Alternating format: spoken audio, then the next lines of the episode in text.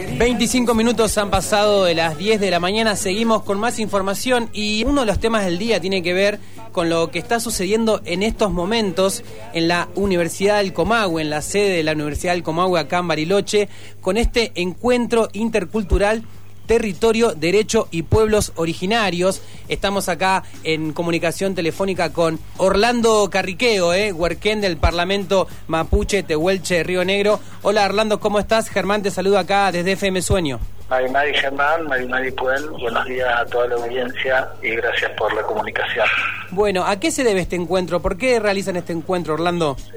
Bueno, me parece que hay una necesidad de, plantear una mirada distinta sobre una problemática que hoy está claramente criminalizada, eh, con el discurso del terrorismo, con, la discusión sobre el pueblo mapuche y sus decisiones políticas, las comunidades, ¿no? Y me parece que en este marco es necesario encontrar eh, eh, una palabra distinta que, que, marque la situación, que acompañe o que demuestre eh, históricamente cómo se ha territorializado el Estado mientras se desterritorializaban las comunidades, ¿no? Entonces, desde, desde la mirada jurídica, desde la mirada de los actores eh, también, periodistas como Susana Lara, abogados como Juan Manuel Salgado, Diego Morales del CEL, eh, Micaela Gómez, abogada de la Confederación, nos plantean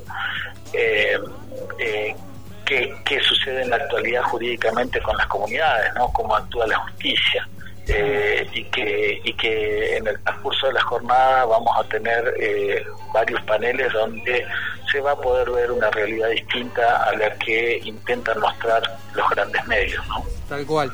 Eh, imagino también eh, uno de los temas eh, en agenda en la provincia de Río Negro tiene que ver con bueno la situación que se está dando también en, en la LOF que Entreu, ¿no? Claro, por supuesto. me parece que la medida cautelar que nosotros hemos presentado a la Corte a la Comisión Interamericana de Derechos Humanos, a la cual que ha resultado una, en una exigencia, en un pedido de información de la Comisión al, Estado argentino, marcan también eh, que la provincia de Río Negro es la segunda eh, presentación que tiene en dos años. Fue una por la comunidad Bonileo el año pasado y esta por la comunidad Canquentreu, eh, y que y que marcan la necesidad de que el Estado se sienta a dialogar con la comunidad, eh, que se hable de, esas tierras que son eh, del fisco de la provincia, eh, que se enmarque dentro de la posibilidad de las tierras aptas y suficientes eh, o de el reconocimiento del despojo territorial. Entonces es necesario el diálogo, abordar las problemáticas desde el diálogo, cosa que el Estado, el gobierno de Río Negro se ha negado sistemáticamente en los últimos, en, el último año, ¿no? Bien. Mm. Eh, le recordamos a la audiencia, estamos hablando con Orlando Carriqueo, Huerquén, vocero del Parlamento Mapuche Tehuelche de Río Negro. Por último, Orlando, porque sé que estás ahí a pleno, eh, preguntarte cómo viene toda la situación con la ley 26.160, eh, ya tiene media sanción del Senado, hay tiempo para aprobarla, entiendo, hasta el 22 de noviembre. ¿Cuál es la reflexión al respecto?